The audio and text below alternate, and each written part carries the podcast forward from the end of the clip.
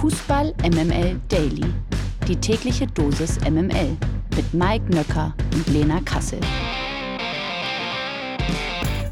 Einen wunderschönen guten Morgen wünsche ich euch. Es ist äh, Mittwoch, der 21. Juni. Ihr hört Fußball MML Daily und es freut mich. Ich muss sagen, an diesem Morgen freut es mich besonders, dass ihr noch Bock auf Fußball habt und diesen Podcast einschaltet, denn ich würde mal sagen, ein Großteil von euch hat auch am gestrigen Abend diesen erneuten Tiefpunkt des DFB mitbekommen. Und ich sag mal so, im Hause Fußball MML Daily wurde ein bisschen umgestellt, weil wir dachten, ey, wir müssen Fußball Deutschland jetzt ein bisschen was fürs Herz geben. Wir müssen Fußball Deutschland ein bisschen besänftigen. Wir müssen Fußball Deutschland ein bisschen Liebe geben. Und dann haben wir kurz, also ich habe kurz mit Mike gesprochen und habe gesagt, hey Mike, du, wir brauchen jetzt ein bisschen jugendliche Frische, wir brauchen ein bisschen, wir brauchen ein bisschen, na was soll ich sagen, wir brauchen Hoffnung, ja. Und dann haben wir mal ein bisschen in unseren Reihen nachgeguckt, wer ist da noch so? Und ich sag mal so, der DFB hat dieses komische Maskottchen und wir haben Nils Babbel. Guten Morgen, Nils. Guten Morgen, Lena. Die vierte Zweierkette in den letzten vier Tagen. Also so hätte Hansi Flick uns zumindest aufgestellt. So ist es. Eieiei. Ja. Ich weiß auch gar nicht, irgendwie, ich bin noch sehr, sehr müde an diesem Mittwochmorgen, weil, also, dass ihr jetzt alle eingeschaltet habt, Leute, ey, wie könnt ihr nur? Also, ich habe echt gar nicht mehr so viel Bock auf Fußball. Wenn, also, naja, ist ja auch egal. Lass uns einfach mal darüber sprechen, was da gestern passiert ist. Bitte gerne, lass uns das tun.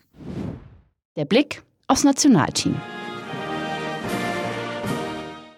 Drittes Testspiel binnen acht Tagen und zum dritten Mal konnte das DFB-Team nicht gewinnen. 0 zu 2 gegen Kolumbien. Lena, wieder mal eine extrem enttäuschende Leistung. Vielleicht war es sogar die schwächste deutsche Leistung und das zu einem Zeitpunkt, an dem man damit eigentlich ja gar nicht mehr rechnen konnte. Denn der Tiefpunkt war doch längst erreicht, sollte man meinen. Ich will dich gar nicht so richtig nach deinen Erkenntnissen fragen, weil äh, die kennen wir ja mittlerweile, die sind mhm. nicht neu. Aber ja, was, was lässt dich zurück nach diesem Spiel? Ich fange an mit einer Erkenntnis. Ich glaube, allerspätestens nach gestern Abend ist klar, dass das neue Maskottchen folgenden Namen erhalten sollte. Juan Bernat weil dann kann man halt alles, was momentan schief läuft, zumindest auf, auf, diesen klein, auf diesen kleinen Bären schieben. Ähm, also das ist die erste Erkenntnis. Und die zweite Erkenntnis, die ich an diesem Morgen habe, ist, wie toll ist es, dass wir uns nicht für die EM qualifizieren müssen? ist wirklich so, ne? Ich oh sag ganz Gott. ehrlich, das äh, wäre, glaube ich, ein bisschen dünn geworden. Äh, von daher, das ähm, an diesem Morgen wirklich zwei, zwei positive Erkenntnisse, mit denen möchte ich einfach mal starten und sonst, na klar. Es ist ein erneuter Tiefpunkt. Es ist für mich to be honest, auch nicht wirklich überraschend. Also ich habe nichts in mir gefunden, was etwas anderes prognostiziert hätte als das Ergebnis. Ich habe ja auch in der gestrigen Folge gesagt, dass es extrem schwer werden wird gegen die Kolumbianer. Und Hansi Flick hat ja äh, im Vorfeld dieser Partie ähm, gesagt, ich zitiere an dieser Stelle, wir wissen, dass wir Erfolgserlebnisse brauchen, um die nächsten Schritte zu machen. Sonst wird es zu schwer. Und ich würde das nach dem Spiel zu 100 Prozent unterschreiben. Also unabhängig davon, ob Rudi Völler jetzt noch an Hansi Flick festhält oder nicht, wenn er es tut, dann glaube ich, ist, ist der Ausgang bekannt, weil ich habe auch super viele Leute, die mir geschrieben haben und haben gesagt, hey, Hansi Flick könnte doch so und so aufstellen und wir könnten doch wie 2014 mit vier Innenverteidigern spielen, das war doch super und das hat doch geklappt und bla bla bla. Leute, Fußball funktioniert ja nicht nur so. Wenn ich das Spiel gestern nehme, dann dann hat das was mit weichen Faktoren zu tun. Ich meine, da waren sieben Leute in der Startelf, die die Champions League gewonnen haben. Sieben Leute in der Startelf. Und du hast nichts, aber auch rein gar nichts davon gesehen. Du hast den amtierenden Champions League-Sieger als Kapitän auf dem Platz. Und es war sogar noch ein schlechteres Spiel als gegen Polen, wo man zumindest noch ein paar Chancen hatte. Ich meine, in der ersten Halbzeit gab es einen Torschuss gegen Kolumbien. Also das kannst du nicht mehr mit irgendwelchen Aufstellungen und irgendwelchen Dingen erklären. Ja, Fakt ist, es, äh, Hansi Flick hat auch im gestrigen Spiel wieder fünf Veränderungen gegenüber dem Polenspiel getätigt. Vollkommen unnötig meiner Meinung nach. Und er hat wieder ausprobiert und wieder experimentiert und hat wieder gemerkt, dass es nicht funktioniert hat und irgendwann ist dein Repertoire auch durch, weißt du? Also irgendwann sind deine deine Kniffe und deine, deine Alternativen und deine Wechsel sind dann auch durch. Und auch die Einwechslungen haben keinen Impact auf das Spiel gemacht. Und das sind für mich alles Zeichen, wo man eigentlich im Vereinsfußball in der Bundesliga jetzt sagen würde, okay, jetzt fangen an, gewisse Mechanismen zu greifen. Jetzt wird die Trainerfrage gestellt, jetzt wird gehandelt, jetzt werden ein paar Nachfolger gehandelt und dann wird das auch relativ schnell abgehandelt werden. So ist es beim DFB leider nicht. Ich würde es mir anders wünschen. Wenn, und, und, und selbst wenn Hansi Flick jetzt geht, dann kann ich euch jetzt schon die ersten drei Namen sagen, die kommen werden. Von DFB-Seite. Stefan Kunz, Hannes Wolf, Antonio Di Salvo. Und ich will aber eigentlich einen Trainer, der unbequem ist. Der nicht nur unbequem ist für die Mannschaft, sondern ich will einen Trainer, der unbequem ist für den Verband. Der Stellschrauben noch ein bisschen schärfer stellt, der Missstände ganz klar benennt und der mutig ist und der sich selber nicht so wichtig nimmt. Und, und ich bleibe dabei, Hansi Flick bleibt im Amt, weil die Alternative fehlt. Klopp bekommst du nicht, ich kann mir nicht vorstellen, dass er eine Doppelfunktion macht, obwohl ich mir das sehr wünschen würde, to be honest.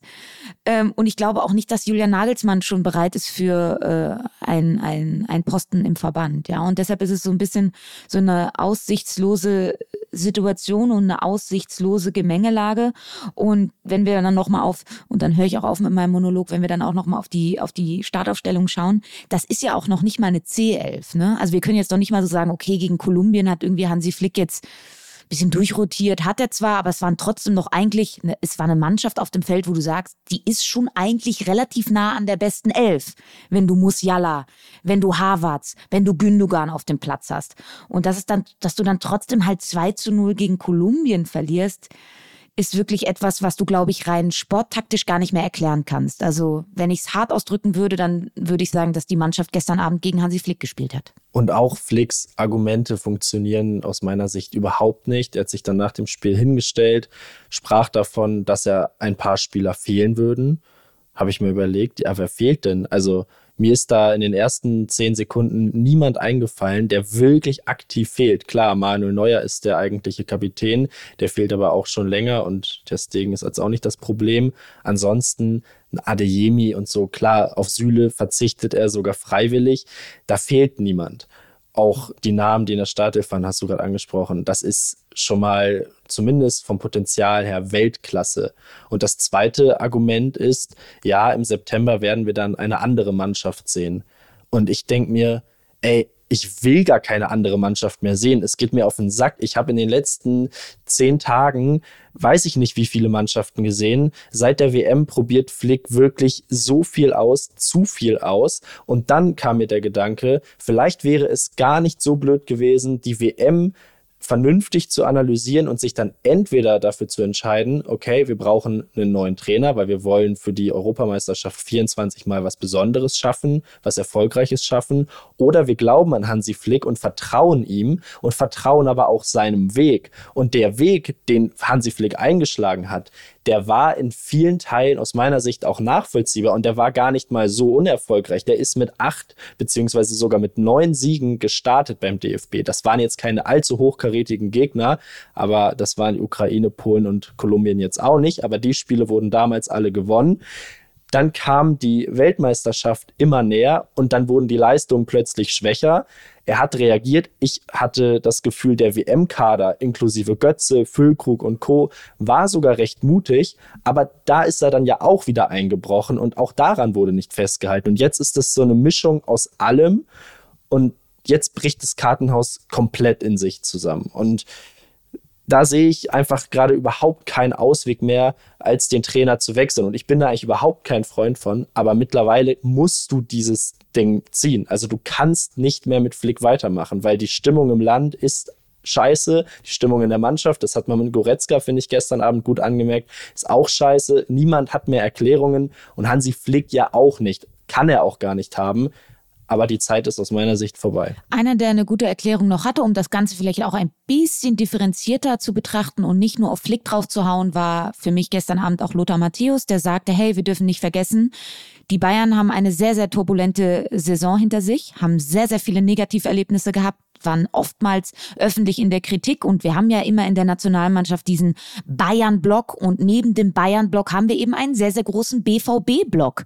Und der BVB-Block hat eben am letzten Spieltag die Meisterschaft verschenkt. Ja, das heißt, du hast einen relativ großen Anteil an Spielern, die sehr, sehr viele Negativerlebnisse plus WM aus auch noch hatten in den letzten Monaten, ja. Und ich glaube, das geht natürlich an den Spielern auch nicht, ähm, ja, also geht nicht einfach an denen vorbei und dann sind natürlich einem Bundestrainer, der jetzt auch nicht so im Tagesgeschäft bei den Spielern ist, auch ein wenig die Hände gebunden. Also das vielleicht nur noch, um, um das Ganze ein bisschen differenzierter zu betrachten. Nichtsdestotrotz glaube ich, dass die Conclusio nicht sein sollte, dass die Spieler schuld sind, sondern dass schon Hansi Flick einen großen Anteil an der derzeitigen Situation hat und es muss eigentlich jetzt gehandelt werden. Beeindruckend ist übrigens, dass es erst ein Spiel der Nationalmannschaft gebraucht hat, um auf Schalke dann einen Trainerwechsel zu fordern.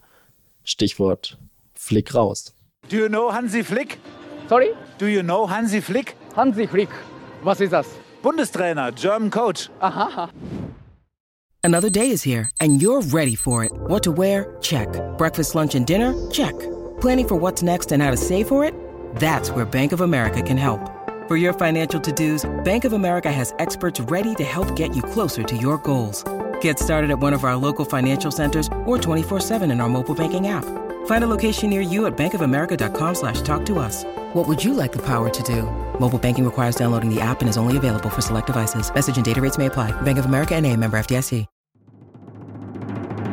Die MML Gerüchteküche. Dass Gladbach-Stürmer Markus Thüram die Fohlen in diesem Sommer ablösefrei verlassen wird, machte Sportdirektor Roland Wirkus schon im vergangenen April offiziell. Nach Informationen der Gazzetto dello Sport könnte nun auch mit dem AC Mailand ein möglicher Abnehmer gefunden sein. So sei Milan-Coach Stefano Pioli sehr an einem Transfer interessiert und habe bereits mit Thüram telefoniert. Sein Wunsch sei es, Thüram neben Rafael Leao, der erst vor kurzem seinen Kontrakt bei den Mailändern verlängert verlängert hat, auf dem Platz zu sehen.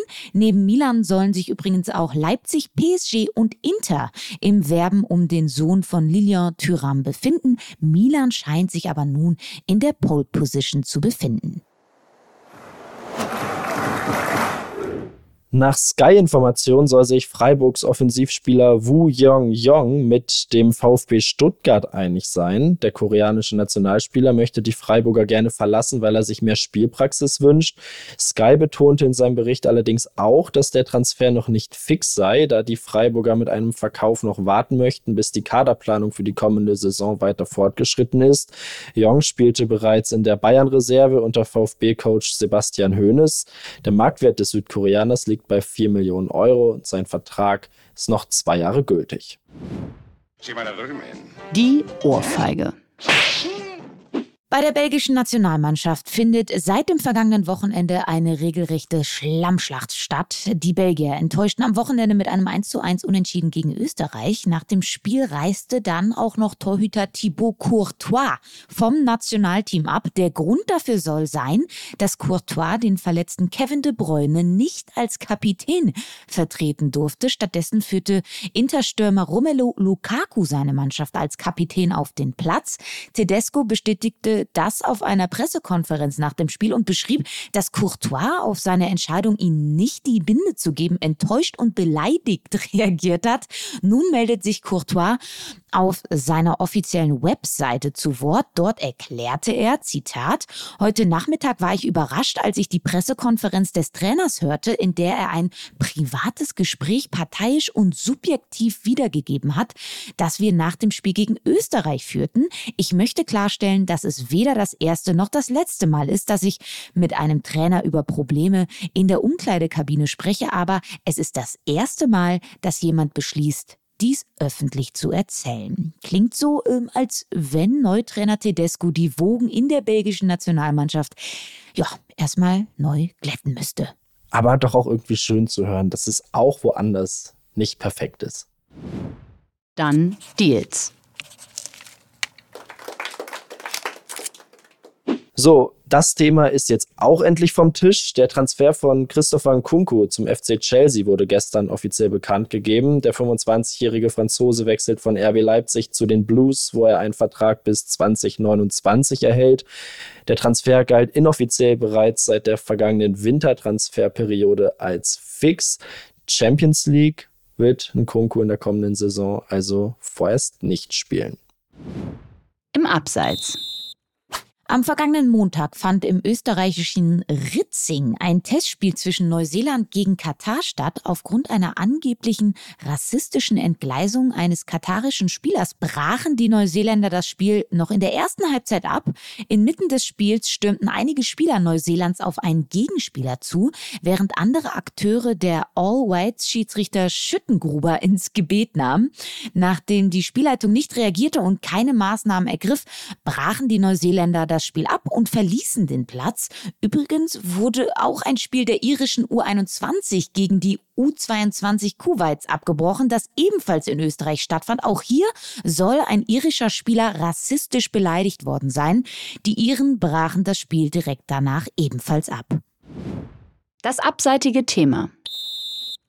Der BVB hat die Zusammenarbeit mit dem Vermarkter Sport5 bis 2031 verlängert. Das gaben die Dortmunder gestern offiziell bekannt. Darüber hinaus erklärten die Borussen, dass die Sportmarketingagentur ab sofort auch Vermarktungsmandate im E-Sport und im Frauenfußball beim BVB übernehmen wird.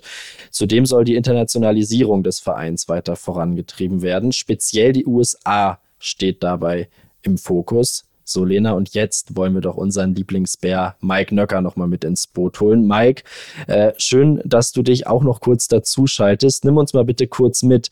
Warum vermarktet sich der BVB nicht wie zum Beispiel der FC Bayern selber? Und welche Vor- bzw. Nachteile hat es eigentlich, sich in diesem Bereich von einer Agentur unterstützen zu lassen?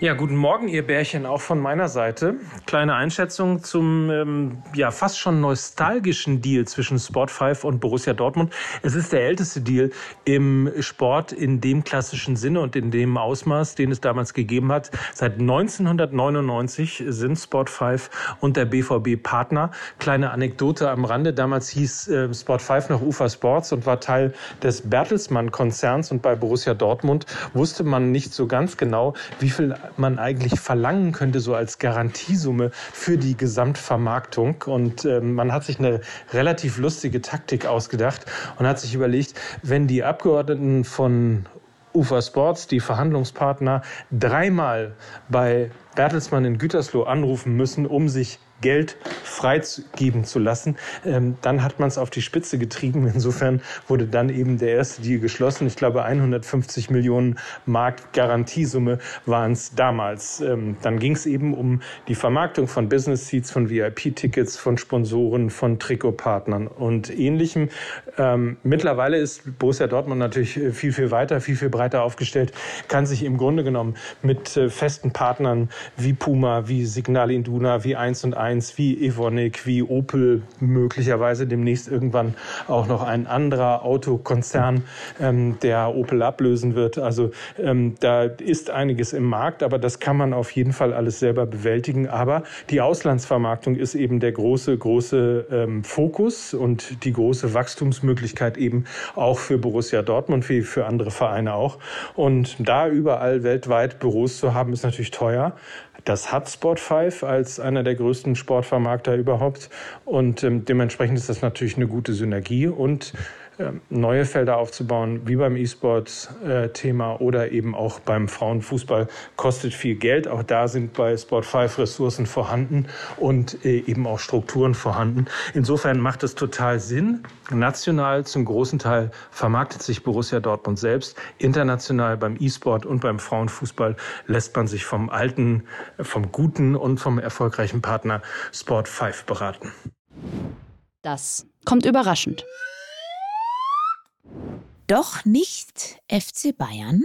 Stürmerstar Victor Ossimen soll kurz vor einer Verlängerung beim SSC Neapel stehen. Zumindest behauptet das nun Napoli-Präsident Aurelio De Laurentiis. Bei der Vorstellung des neuen Neapel-Trainers Rudi Garcia erklärte De Laurentiis, dass man sich mit Ossimen schon vor der Meisterschaft darauf verständigt habe, den Vertrag des Nigerianers um zwei weitere Jahre zu verlängern. Und ich sag mal so, äh, mir gefällt das. Ich kann mich noch daran erinnern, als ich in Neapel war und so ein bisschen in diese schöne Landschaft geschaut habe und gesagt habe, ich würde hier niemals weggehen. Selbst wenn ich, also ich, also wenn ich hier Spieler wäre, ich würde hier für immer bleiben.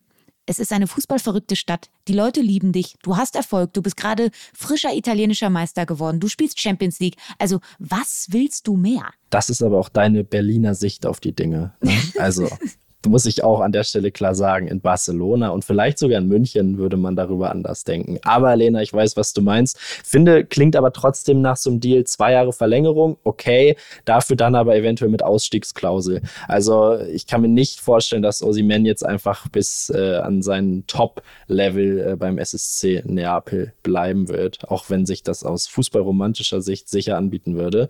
Ähm, apropos äh, fußballromantische Sicht, es gibt eine neue Folge Fußball MML und äh, ja, der Titel könnte passender nicht sein.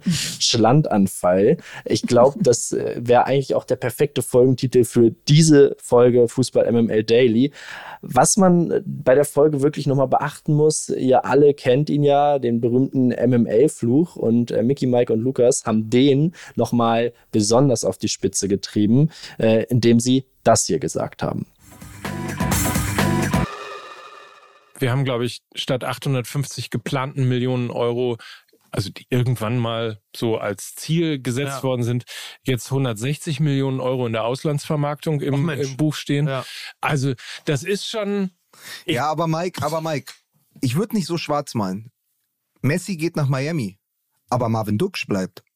So, siehst du. Und das muss man auch von der Seite mal sehen. Nee, aber ja, was es damit auf sich hat, ähm, das werdet ihr in dieser Folge erfahren. Es lohnt sich. Also es ist alles da, ja. Also das EM-Maskottchen, Messi, Duksch und so weiter und so fort. Also das ist äh, der, der, das ist der perfekte Beifang für einen lauen Sommernachmittag. Ihr solltet da auf jeden Fall reinhören. Es macht richtig viel Spaß. Und wir hören uns morgen wieder. Ja, und dann ist es ja auch nicht mehr so lange, bis wir auch ein bisschen in die Sommerpause gehen. Deshalb schaltet bitte gerne morgen nochmal ein. Dann haben wir noch ein paar schöne Minütchen zusammen darüber und darauf freuen wir uns natürlich sehr. So ist es. Also, wir grüßen Marvin Duksch recht herzlich. Mal schauen, wie gut es ihm in Saudi-Arabien gehen wird. Und auch sonst wünschen wir euch einen fantastischen Tag. Äh, morgen hört ihr wahrscheinlich wieder Mike Nöcker und Lena Kassel an dieser Stelle. Aber für heute waren das Nils Babbel. Schwarz und weiß. Oh. Wir stehen an deiner Seite. Okay. Mike, bitte komm wieder. Und Lena Kassel für Fußball MML. Tschüss. Tschüss.